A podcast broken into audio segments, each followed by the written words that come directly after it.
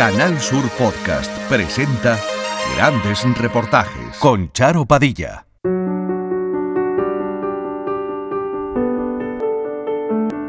Esta es una historia de esperanza, de seres humanos que viven por y para los demás, de la vida, de la muerte, del futuro. Es la historia de un espacio, el Balcón de la Esperanza, que nació por el empeño, el tesón y la constancia de una enfermera del Hospital Universitario Virgen Macarena de Sevilla, Lola González Caro. Un lugar donde hay luz y un cielo azul y nubes y pájaros. Hay vida. Donde los enfermos de larga estancia en el hospital, fundamentalmente en la UCI, pueden asomarse a ese futuro que a veces ven incierto. Una ventana a la vida. Un lugar que no hubiese visto la luz sin la generosidad de la Hermandad de la Macarena y sin la historia clave de Lu, una joven alemana de 20 años, estudiante de Erasmus que entró en la UCI del Macarena apenas iniciada la pandemia del COVID. Ella se asomó a una ventana con matojos y aparatos de aire acondicionado, pero su historia fue clave para que hoy, casi dos años después, el Balcón de la Esperanza haya dado vida a muchos enfermos.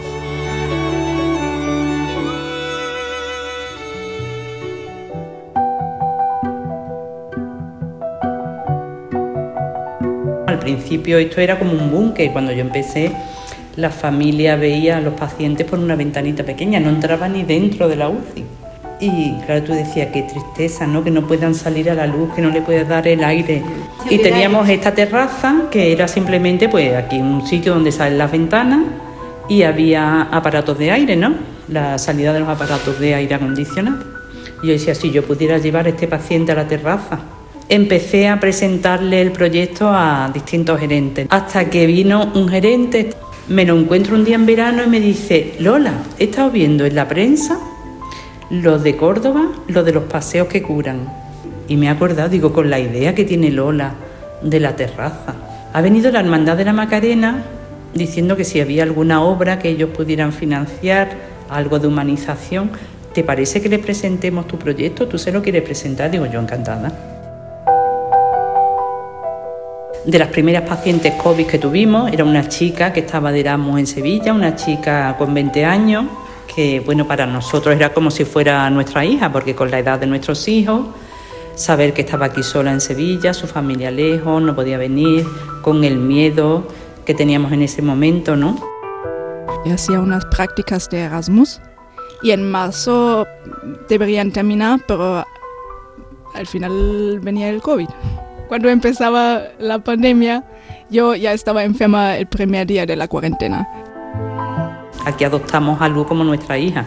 Cuando ya esta niña la pudimos sacar en un carrito, la asomamos a la puerta de la terraza para que viera la luz del sol.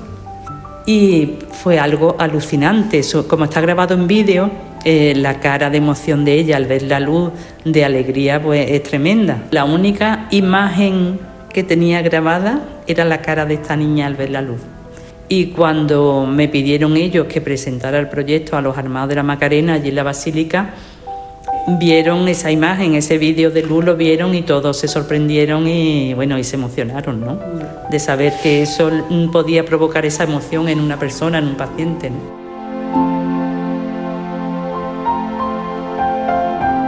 Horrible, de verdad. Nunca me he sentido así de enferma como en este momento. No tengo mucha conciencia de este momento. Me recuerdo estando en la ambulancia y que siempre estaba solo pensando que tengo que respirar y que no puedo dejar de respirar porque quiero volver a bailar. Eso para mí era lo más importante. Me recuerdo cuando estaba llegando y cuando estaba eh, mandando la ubicación a Rigo, entonces él estaba en el otro hospital y yo ahí, yo sabía que tengo que decirle una dirección de alguna manera, porque si no, nadie va a saber nunca dónde estoy yo. Entonces yo temblando, creo que me tomaba una hora o algo así para mandarle una dirección con el móvil y después ya no me recuerdo nada más. Ella entró justa, justa de respiración, justa, justa de todo. Entonces yo salía, viene una niña que ha ingresado abajo, que viene muy mala. Entonces justo nos fuimos nosotros e ingresó ella. Estuvo mal, muy mal, muy mal, muy mal, muy mal.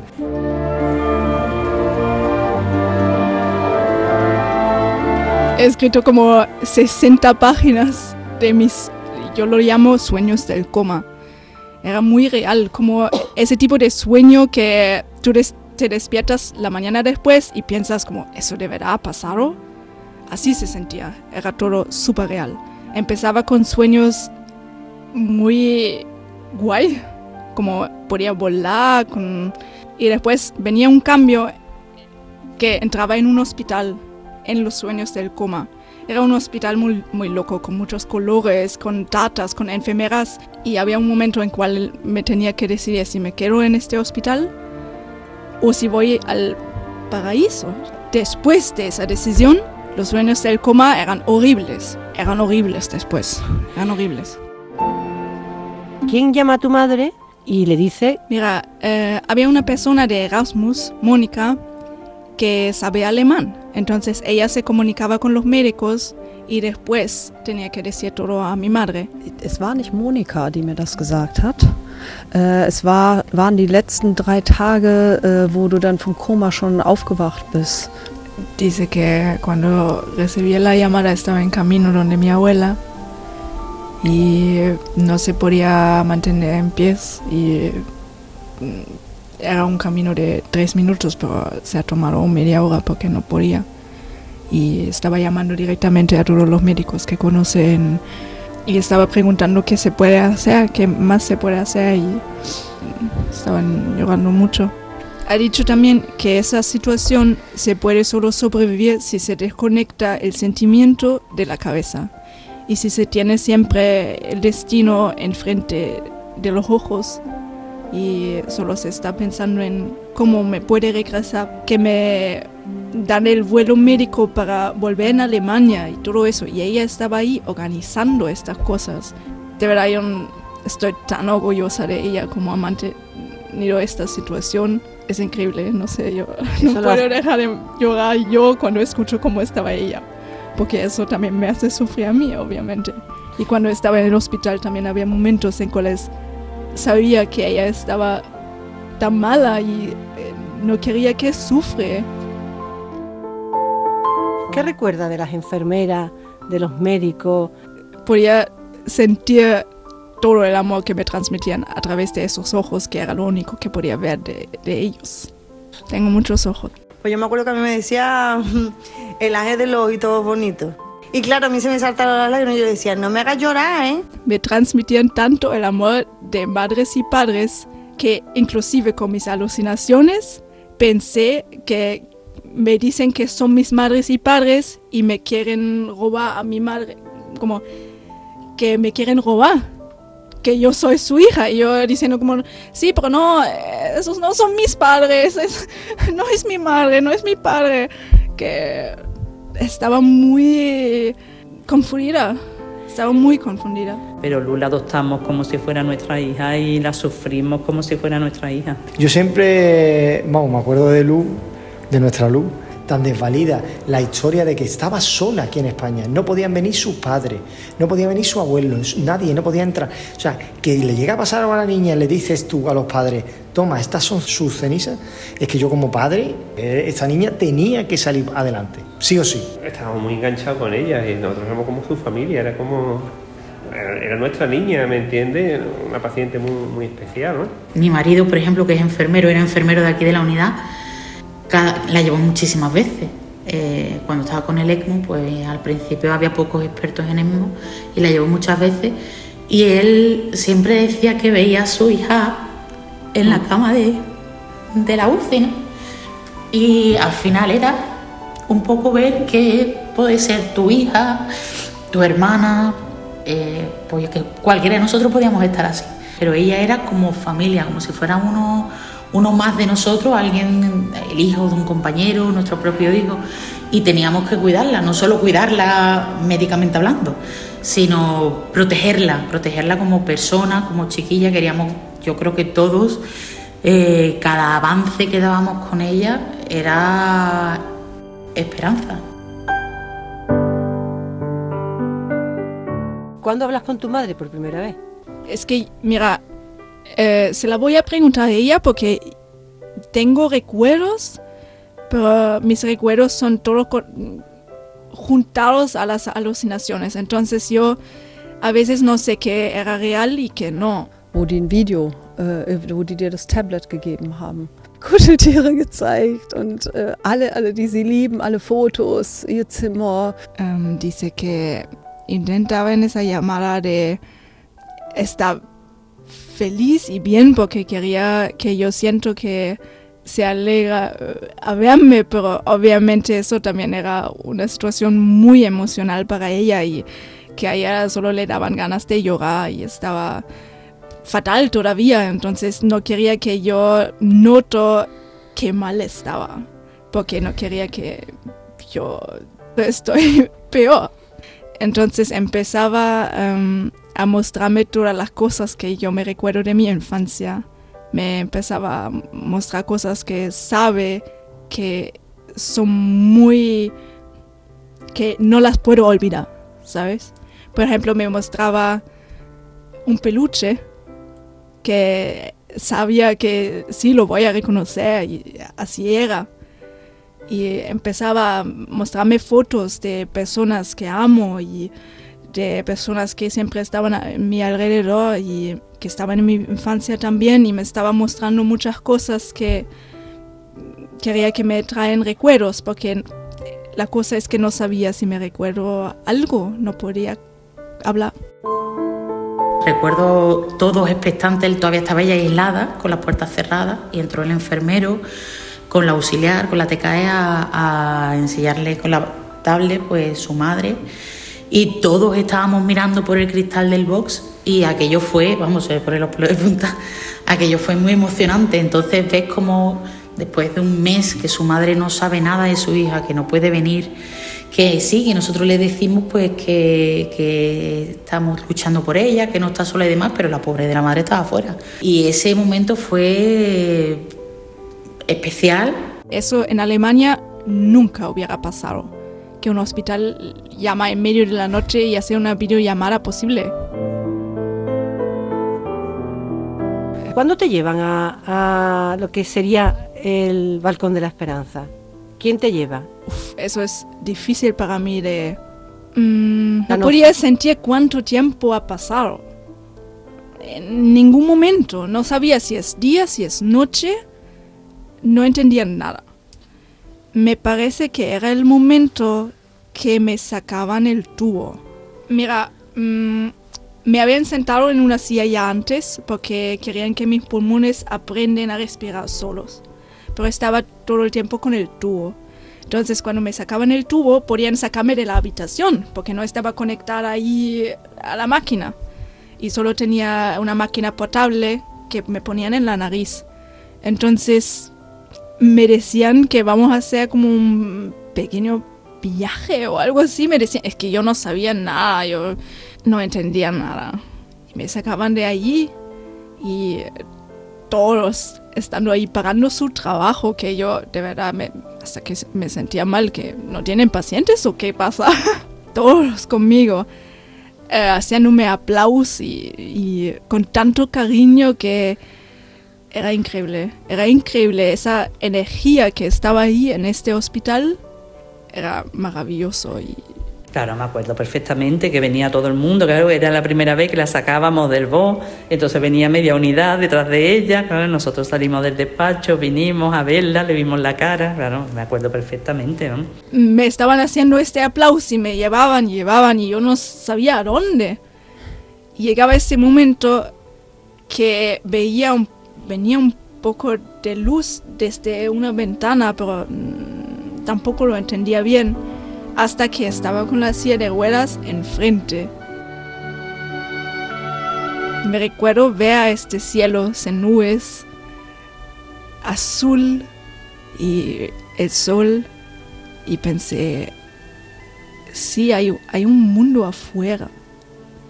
Y empezaba a entender, vale, estoy en un hospital, estoy de verdad en España, porque antes con las alucinaciones pensaba que me estaban engañando y que me estaban como pretendiendo que estoy en España, que estoy en Alemania. Pues yo también pensé, ¿por qué no viene mi madre si estoy en Alemania? Eso era horrible. Y cuando veía esa luz me ha traído tanta esperanza y por eso me encanta el nombre del balcón de la esperanza, porque eso es lo que hace. Ver esa luz después de tanto tiempo estando en un hospital que no se sabe nunca si es día o noche.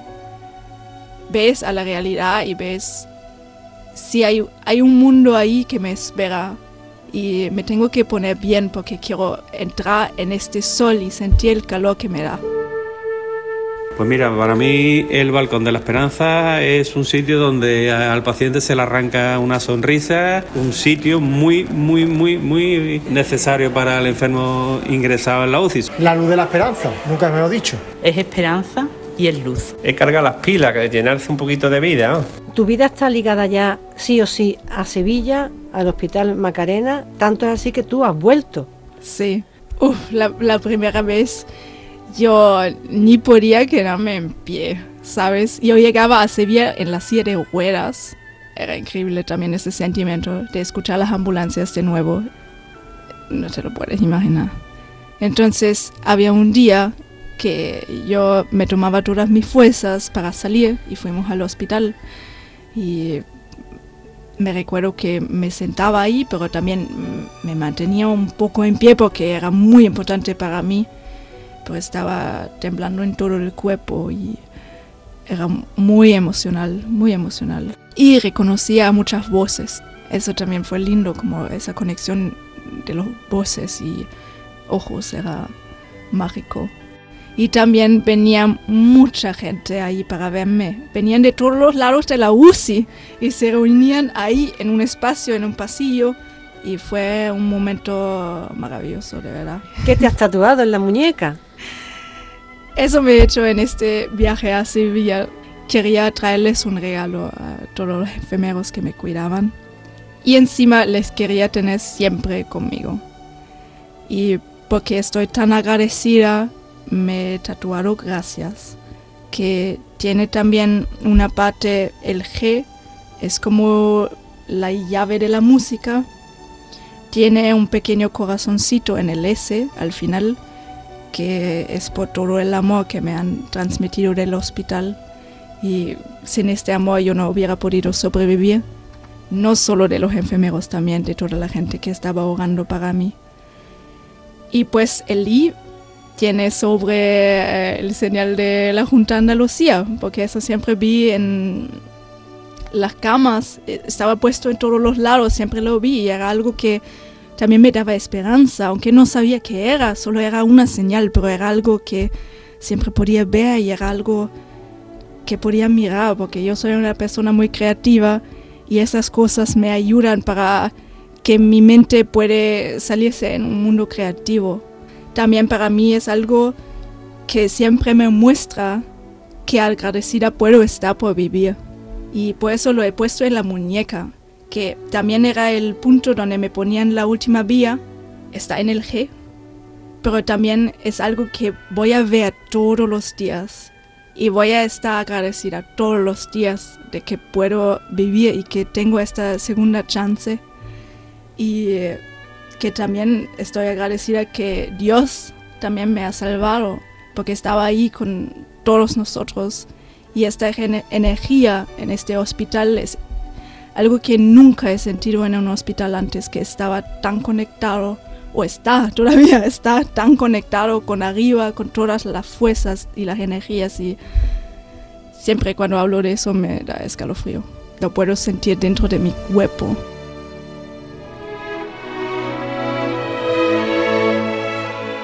No sé qué, sensación te da el que ese balcón ayude a otras muchas personas. Tuviste una ventana, pero ahora la gente ve un, un cielo inmenso. Veo que mi enfermedad tenía sentido. Eso me ayuda, me ayuda para seguir, me ayuda para seguir recuperándome y ponerme mejor. Puedo sentir que hay cosas en el camino que tenían que pasar. Estoy más agradecida todos los días. Puedo vivir distinto los momentos, las puedo sentir distintos en mí. Lloramos todos, con Luz lloramos todos, que afortunadamente eh, terminamos llorando de alegría, ¿no? que en otros casos no fueron así. Lu es una paciente que nunca se olvida, totalmente. Yo creo que todos hemos llorado mucho y a día de hoy, años después, pues tres años después, cuatro años ya casi después, seguimos llorando y emocionándonos, evidentemente, porque fueron muchas emociones, ya digo, fue duro, posiblemente lo más duro que nos haya pasado en nuestras vidas en general y con Lu quizás en particular. Eh, y, vimos con ella una señal de que, por un lado, de que estábamos yo creo que intentando cambiar el destino y que estábamos también ayudándola a ella y la lucha merecía la pena. Al final yo creo que eso fue lo que ella nos dio, ¿no? Esperanza. Esperanza y alegría de que lo que estábamos haciendo merecía la pena. A veces paro en un momento y veo, wow, desde esa cama en la UCI, que casi estabas muerta, estás ahora aquí. Quizás este balcón de la esperanza alguien le va a salvar la vida. No lo sé. Pero hay esa posibilidad de ser parte de eso y que eso ha nacido de este dolor que he sufrido me conmueve mucho.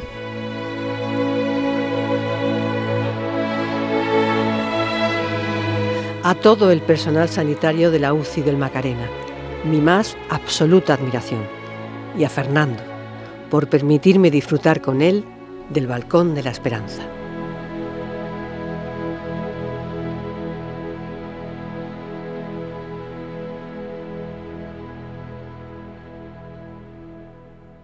En Canal Sur Podcast han escuchado grandes reportajes